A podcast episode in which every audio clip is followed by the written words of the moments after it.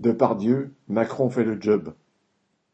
Visé par deux plaintes pour viol et agression sexuelle, mis en cause par quatorze femmes pour les violences subies sur les plateaux de tournage, selon des témoignages corroborés par l'émission Complément d'enquête, Gérard Depardieu a trouvé des défenseurs. Macron, dans une émission consacrée à sa révoltante loi immigration, s'est aussi étendu sur le cas Depardieu.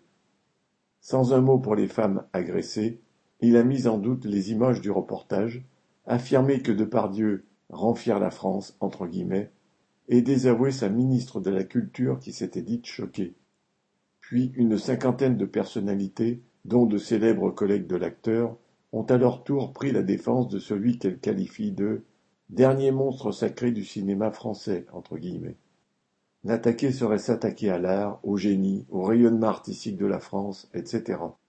Le rayonnement en question se mesure en fait en milliards d'euros, correspondant au budget des entreprises de cinéma, de télévision et de tout ce qui en dépend.